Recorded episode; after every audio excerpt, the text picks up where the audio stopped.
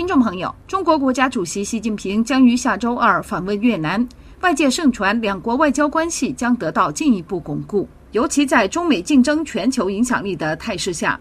越南的战略重要性越来越受到关注。越南官方媒体本月七号确认，中国国家主席习近平与夫人将于十二月十二号到十三号应邀对越南进行国事访问的消息。据了解，这是习近平任内第三次访问越南。泰国媒体援引中国外交官华春莹推特报道习近平出访越南的消息。评论称，这是习近平自二零一七年出席岘港亚太经合组织峰会后再次访问越南。时隔六年后，正值中越全面战略伙伴关系十五周年，双方有望再度深化双边关系。预料两国领导人将讨论签署一份联合声明文件，将两国关系定义为命运共同体，等同于中国和柬埔寨之间的构建新时代中柬命运共同体。分析认为，在国际地缘外交背景下，两国之间签署此类协议尤其重要。中越两国领导人各自确认，双方之间拥有同志加兄弟的情谊。本月早些时候，中国外交部长王毅前往越南进行铺路。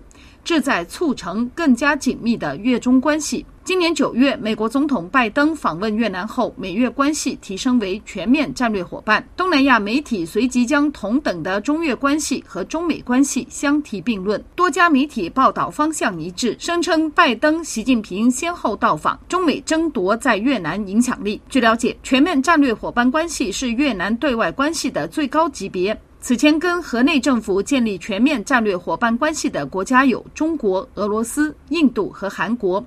今年内，美国和日本加入，先后跟越南提升了外交层级。东南亚媒体综合中国外交部发言人关于习近平访问越南的讲话称，中越两国领导人将探讨推动中越关系迈上新台阶，在充满不定因素的动荡环境中开展更加全面的战略合作。中国领导人将重点关注政治、安全以及各领域的合作。包括多边关系和海洋问题等。据了解，中越两国多年来一直在南海地区存在海上争端。但双方冲突在多数情况下得到有效管控。时至近期，南海局势紧张。同样跟中国存在海上争端的菲律宾，自小马科斯上台后，对中国采取了强硬对抗政策，并且不断敦促包括越南在内的邻国共同强化应对中国的对抗机制。越南官方媒体盛赞越中全面伙伴关系在过去保持发展态势。